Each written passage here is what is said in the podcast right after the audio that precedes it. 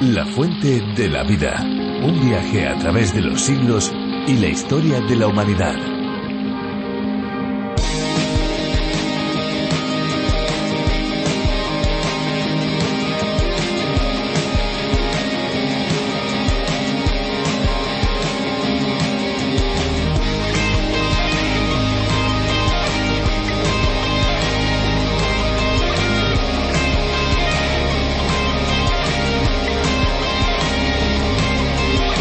Los mares, ríos y océanos encontramos la mayor biodiversidad del planeta y existen multitud de especies que aún ni conocemos. El agua se puede encontrar en diferentes estados en la naturaleza, pero ni siquiera un 1% de este elemento líquido del planeta es potable y debe tratarse antes para el consumo humano. Aquí estamos un día más, una vez más, preparados para disfrutar un programa refrescante. Esto es La Fuente de la Vida. ¿Qué tal amigos? Les habla Esperanza Suárez que junto con todo el equipo les acompañamos en este espacio de radio que también se puede escuchar por internet y en el que la Biblia es protagonista. Puede parecer extraño que todavía en el momento en el que vivimos, en el momento actual, haya personas que no conozcan la Biblia, pues la Biblia se trata de un conjunto de documentos reconocidos como la palabra de Dios, porque fueron escritos por autores inspirados por el propio Creador. Consta de 66 libros, más de mil capítulos escritos a lo largo de varios siglos, pero con un único mensaje coherente y verdadero.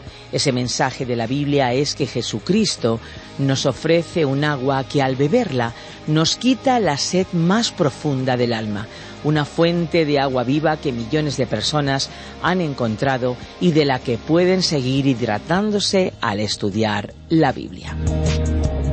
La fuente de la vida proporciona un medio de aprendizaje profundo de la palabra de Dios. En el aire lleva desde hace varias décadas y llega ya a más de 80 países con sus respectivos idiomas. Muchos países y qué bueno y qué magnífico saber y conocer que las versiones en castellano también alcanzan a personas de diferentes procedencias. La Fuente de la Vida es la versión preparada por Virgilio Bagnoni, profesor de Biblia, que adaptó del programa original del doctor John Berno Magui. Una versión con acento español, pero que conecta con gente de muchos lugares. Y aquí estamos amigos, un día más para seguir descubriendo la Biblia, pero antes de pasar a la reflexión de hoy, vamos a escuchar una canción. Adelante.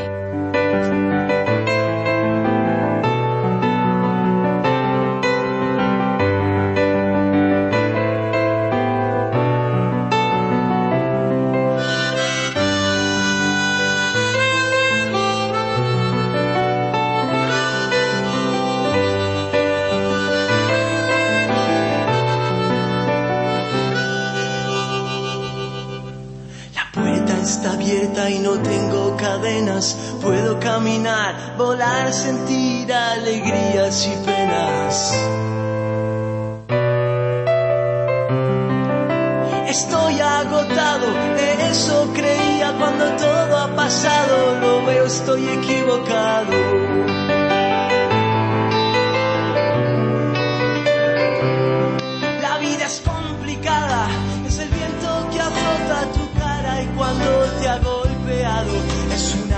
Calmada. Es como el agua suave que acaricia tu piel, se torna en marea y sus olas te golpean.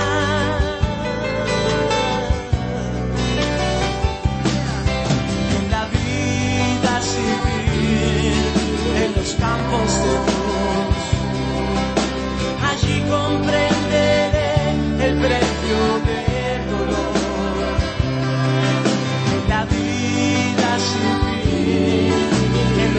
en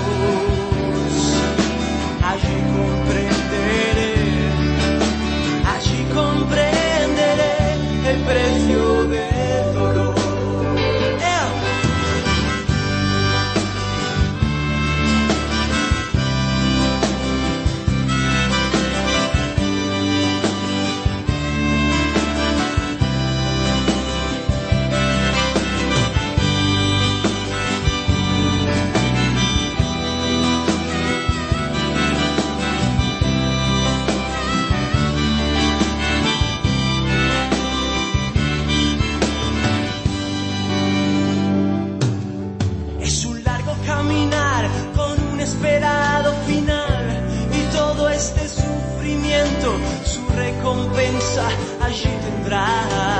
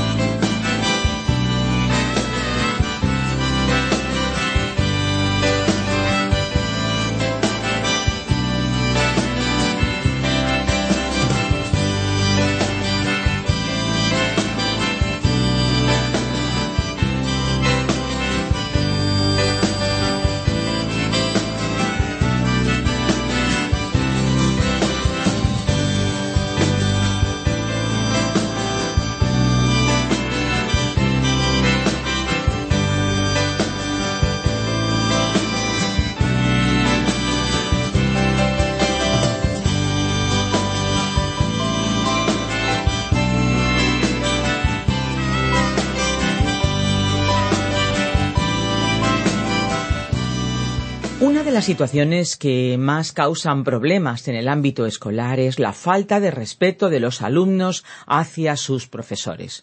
Muchos estudiantes no reconocen la autoridad de sus maestros y les tratan de cualquier manera, llegando en no pocos casos incluso hasta el acoso psicológico y también la agresión física. Eso es un reflejo de una sociedad donde ni los padres consiguen tener ya la debida autoridad sobre sus hijos. Hay una falta total de referentes. En última instancia es un problema de un mundo que da la espalda no solamente al resto de los seres humanos, pero al final también a su creador.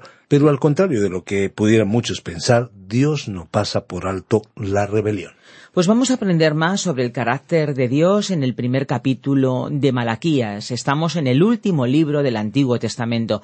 Nosotros nos vamos a ir para dejar paso a Benjamín Martín con la reflexión de hoy, pero una vez termine él volveremos para facilitarles las vías de comunicación con este espacio.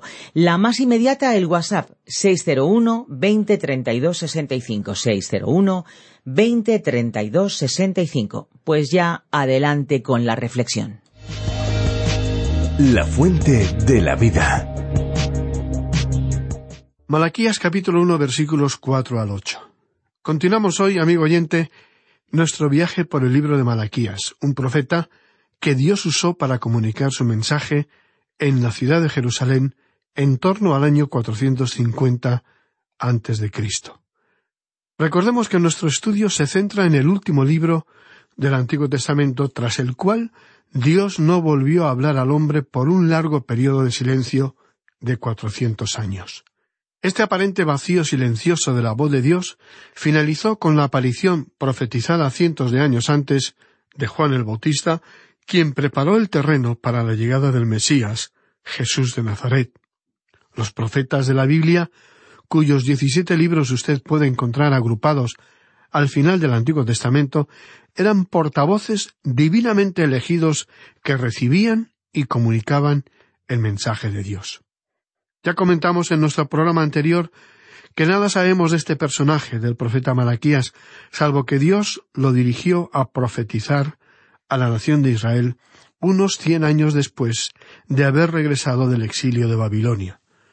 Si bien tras el retorno a su país el pueblo se había entusiasmado con la idea de reedificar Jerusalén y su templo, como también restaurar el sistema antiguo del culto, pero su celo pronto comenzó a desvanecerse comenzaron a cuestionarse la providencia de Dios y su fe degeneró poco a poco en un crudo cinismo y una profunda apatía espiritual. También adelantamos en nuestro anterior programa que el profeta Malaquías poseía un afilado sentido del humor. Su método de preguntas y respuestas persigue despertar las cauterizadas conciencias de sus hermanos de sangre. Las cuestiones que, en tono valiente y desafiante, plantea a sus oyentes tienen como objeto colocar un espejo ante sus ojos para que puedan observar la imagen que éstos tienen ante Dios. Releamos el versículo dos que dice así Yo os he amado, dice el Señor, y dijisteis ¿En qué nos amaste? ¿No era Esaú hermano de Jacob? dice el Señor. Y amé a Jacob, y a Esaú aborrecí, y convertí sus montes en desolación y abandoné su heredad para los chacales del desierto. Y continuando con nuestra lectura a partir del versículo cuatro, leemos Cuando Edom dijere nos hemos empobrecido, pero volveremos a edificar lo arruinado. Así ha dicho el Señor de los ejércitos. Ellos edificarán y yo destruiré. Y les llamarán territorio de impiedad y pueblo contra el cual el Señor está indignado para siempre y vuestros ojos lo verán, y diréis, sea el Señor engrandecido más allá de los límites de Israel. Mediante estas palabras, Dios les recuerda claramente su gran privilegio como nación escogida sobre las demás. Utilizó el antiguo reino de Edom como comparación, así como las figuras de Jacob, antiguo patriarca hebreo, nieto de Abraham, y Esaú, al cual el Señor aborreció a favor del primero. La historia nos cuenta que, aunque los edomitas trataron de reconstruir sobre sus propias ruinas, Dios frustró sus esfuerzos. Por otro lado, Israel sería restaurado, y aunque la restauración completa ha tardado en llegar, será una realidad y la nación dará testimonio de la gracia de Dios para gobernarlos tanto desde dentro como más allá de sus fronteras. Dice el versículo seis de este capítulo uno de Malaquías el Hijo honra al Padre, y el siervo a su Señor. Si pues soy yo Padre, ¿dónde está mi honra? Y si soy Señor, ¿dónde está mi temor? dice el Señor de los ejércitos, a vosotros, oh sacerdotes, que menospreciáis mi nombre. Malaquías se refiere primero a los sacerdotes, porque ellos debían ser los que dieran ejemplo de una vida íntegra hacia Dios. Pero en lugar de esto, ellos eran los primeros en menospreciar el santo nombre del Señor, aunque su pregunta permite entrever el sarcasmo de Malaquías, pues está formulada de manera que parece una negación de su malvada actitud hacia Dios. Resulta importante recalcar aquí que en este y en posteriores versículos la afirmación de un amor incondicional del Señor no sirve para absolverle culpa, y por eso Malaquías pronunció esta acusación contra los sacerdotes, los supuestos líderes espirituales de la nación. Les demostró, como veremos más adelante, que habían desdeñado los sacrificios a Dios, su gloria y su ley, en que ofreceréis sobre mi altar pan inmundo. Eso era lo que ellos estaban haciendo. La mención de un pan inmundo hace referencia a los sacrificios de animales tal y como lo expresa el siguiente versículo. Los sacerdotes ofrecían sacrificios que tenían impurezas y manchas ceremoniales, los cuales habían sido expresamente prohibidos por Dios. Sin embargo, Ellos no querían aceptar esto porque preguntaban ¿en qué te hemos deshonrado? De nuevo los sacerdotes, sorprendidos y seguramente ofendidos con la acusación de Malaquías, cuestionaron con hipocresía esta denuncia e hicieron un evidente menosprecio a Dios, ofrendando animales con toda clase de taras y defectos, cojera, ceguera, enfermedades, etc. En que pensáis que la mesa del Señor es despreciable. Aquí se refiere a la mesa de sacrificios utilizada por los sacerdotes en sus rituales. Leamos todo el versículo siete de este capítulo uno de Malaquías para apreciar todas estas ideas en conjunto. En que ofrecéis sobre mi altar pan inmundo, y dijisteis, ¿en qué te hemos deshonrado? En que pensáis que la mesa del Señor es despreciable. Con sus viles actos de impureza y ausencia total de respeto y temor al Señor, convirtieron sus sacrificios en una ofensa para Dios, y el altar en despreciable para Él. Ello demostraba una profunda ausencia de respeto y veneración por su oficio y por su Dios. Sus corazones estaban manchados de inmundicia. Continúa diciendo el versículo ocho de Malaquías capítulo uno Y cuando ofrecéis el animal ciego para el sacrificio, ¿no es malo? Asimismo, cuando ofrecéis el cojo o el enfermo, ¿no es malo? Preséntalo, pues, a tu príncipe. ¿Acaso se agradará de ti o le serás acepto? dice el Señor de los ejércitos. ¿Por qué era tan importante ofrecer animales puros para ser sacrificados en el templo? Recordemos que en la época previa al cristianismo los judíos debían realizar constantes sacrificios a Dios.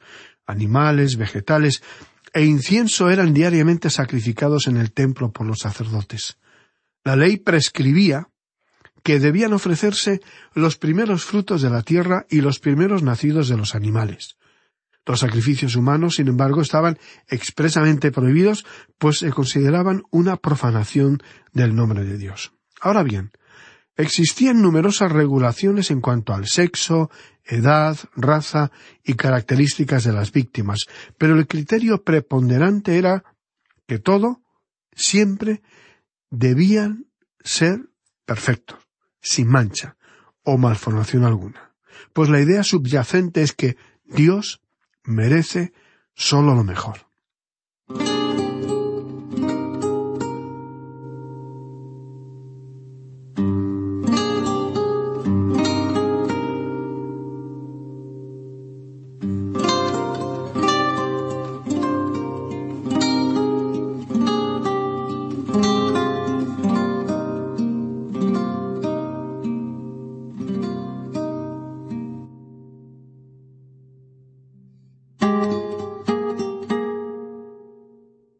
Los sacerdotes de la época de Malaquías estaban contraviniendo de manera reiterada y voluntaria la normativa de pureza ritual, demostrando así una desidia por su labor y un desprecio hacia Dios.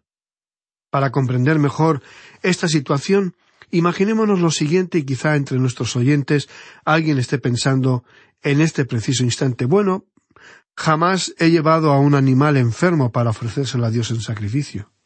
Notemos que, con un fino sentido del humor, Dios dice aquí ¿Por qué no toma usted esa vaca enferma y se la entrega a la agencia tributaria como pago de sus impuestos?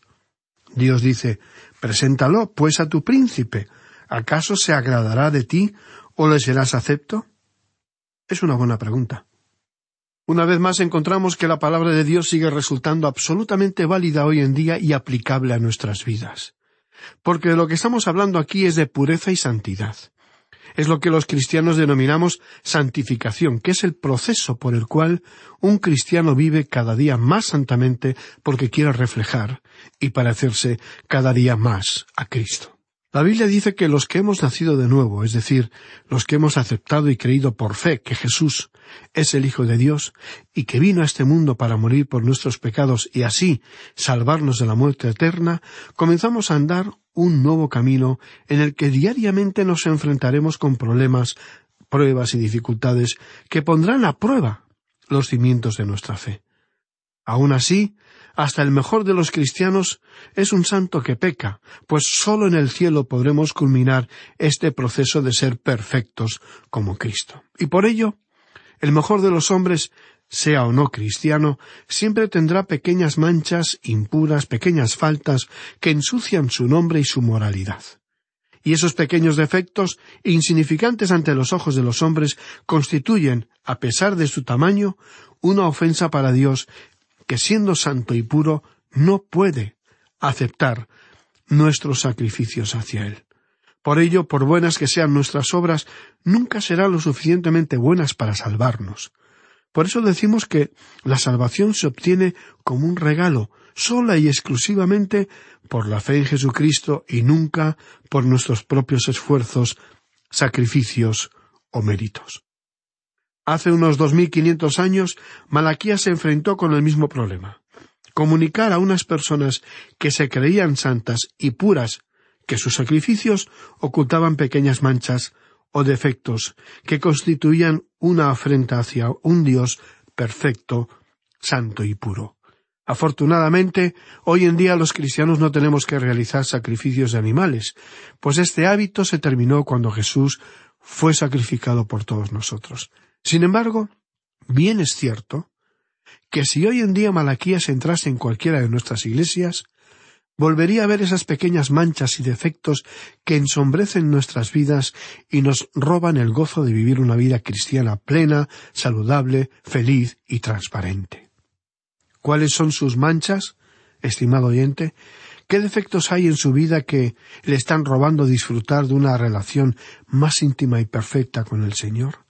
Tal vez hoy Malaquías está anunciándonos el mismo mensaje que los sacerdotes judíos escucharon dos mil quinientos años atrás. Leamos nuevamente el versículo ocho del capítulo primero de Malaquías. Y cuando ofrecéis el animal ciego para el sacrificio, ¿no es malo? Así cuando ofrecéis el cojo o el enfermo, ¿no es malo? Preséntalo pues a tu príncipe. ¿Acaso se agradará de ti o le serás acepto? dice el Señor de los ejércitos. Malaquías lanzó aquí una acusación directa a los máximos dirigentes espirituales de su nación, los sacerdotes se habían atrevido a ofrecer a Dios lo que su príncipe o gobernador jamás habría aceptado como pago de sus impuestos.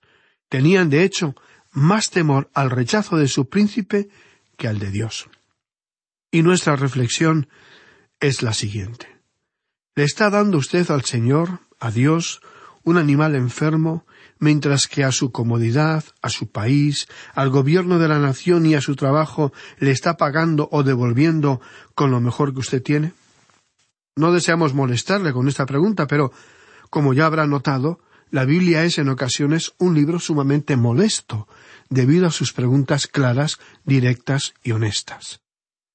Si usted desea entregarse a la lectura de un libro mucho más complaciente, entretenido, divertido, menos provocativo y más tolerante, le sugerimos que no lea la Biblia, sino los grandes clásicos populares, el último bestseller o quizá un buen manual de autoayuda. Pero no lea la Biblia, porque la Biblia, estimado amigo, no ha sido por casualidad el libro más vendido, más difundido, más atacado y más perseguido de la historia porque es un libro que molesta e incomoda al ser humano tanto en cuanto le recuerda que hay alguien que le ama más que nadie, Dios, su Creador, que la vida tiene un comienzo y tiene un final, y que sólo si usted acepta creer por fe en Jesús como su Salvador personal y el Señor de su vida, podrá disfrutar de una vida eterna en compañía de Dios, con Jesucristo, sus ángeles y todos aquellos que han tomado la misma decisión que usted. El Señor Jesucristo, cuando observó lo que la gente estaba ofrendando en el tesoro del templo, vio cuánto daban los ricos generosamente de aquello que les sobraba. Pero él no los aplaudió, ni felicitó. Él no los elogió debido a que ellos también se guardaban mucho más para sí mismos. Y a continuación Jesús vio a una pobre viuda que acercándose a la caja de las ofrendas dio todo lo que tenía, solo dos monedas, las dos de menor valor en aquella época. Y para el Señor, esas dos monedas significaron mucho más que las ofrendas anteriores, pues había sido realizada de todo corazón y entrega. Y él dijo que esta pobre viuda había dado mucho más que cualquier otra persona. Ese era el problema de los religiosos hipócritas de la época de Jesús, el problema de los sacerdotes de los tiempos de Malaquías y el problema que hoy tenemos en bastantes iglesias, que ofrendamos al Señor solo del tiempo, del dinero y de los recursos que nos sobran. En lenguaje de Malaquías ofrendamos animales manchados y enfermos, esperando que Dios, que merece lo mejor de todos nosotros, los acepte contento y agradecido como si realmente fueran lo mejor que podríamos haberle dado. Alguien en tono poco serio comentó en alguna ocasión que la billetera y sus tarjetas de crédito son lo último que uno entregaba a Cristo. Porque si hay algo que aún nos duele es dar dinero a otra persona o a la Iglesia. Y hasta que no aprendamos que nuestra actitud debe ser como la de la pobre viuda que dio todo lo que tenía en vez de dar de aquello que le sobraba, no habremos comprendido una parte importante de nuestra vida como cristianos. Nos faltará mayordomía o capacidad para administrar responsablemente los bienes con lo que el Señor nos bendice, aquello que Él nos permite disfrutar y que Él nos ha confiado para su correcta administración. Y con ello perderemos parte de las bendiciones que Dios tiene para nuestra vida. Bien, estimado amigo oyente, esperamos no haber herido u ofendido ninguna conciencia sensible en este programa. Si es así, lo lamentamos, pero tenemos que reiterar que la Biblia, la palabra de Dios, no fue escrita para aumentar su conocimiento ni su cultura general, sino para transformar su vida. Y a lo largo de todos estos programas estamos pretendiendo acercarle las escrituras, por lo que resultará inevitable realizar algunas preguntas poderosas que podrán remover ideas, pensamientos y sentimientos dentro de usted. Pero vaya por delante que siempre lo haremos desde el máximo respeto, cariño y comprensión.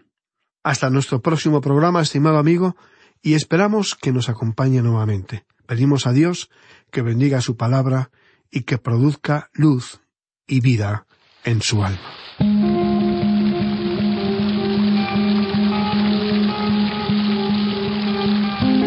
Ya toca ir finalizando, amigos, y queremos agradecer profundamente a todos aquellos que nos dejan sus mensajes en nuestros números de teléfono.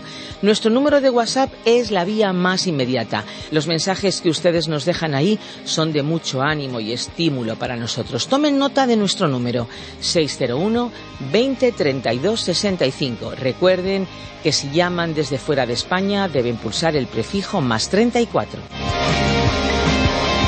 Si lo que prefieren ustedes es enviarnos un correo electrónico, pues lo pueden hacer, claro que sí. Tenemos una dirección habilitada para que la usen. info arroba radioencuentro.net info arroba radioencuentro.net Si desean volver a escuchar este espacio o tal vez alguno de los programas anteriores, lo pueden hacer en nuestra web lafuentedelavida.com o bien en la aplicación La Fuente de la Vida, que también se puede encontrar con el nombre a través de la Biblia. Y no se olviden que si desean obtener el USB con todos los programas de la Fuente de la Vida, lo pueden solicitar no solamente por email, no solamente a nuestro número de WhatsApp, sino también a nuestro número fijo 91 422 0524. Allí encontrarán a alguien que les atenderá y en el caso de que llamen a una hora que no haya nadie, nuestro contestador automático recogerá sus mensajes. Y ahora sí, ahora ya amigos, es el momento de decirles adiós. Y lo hacemos, como es habitual, con esa frase, lema que caracteriza nuestro espacio. Este espacio que llega a tantos lugares. No se olviden amigos, recuerden, hay una fuente de agua viva que nunca se agota. Beba de ella.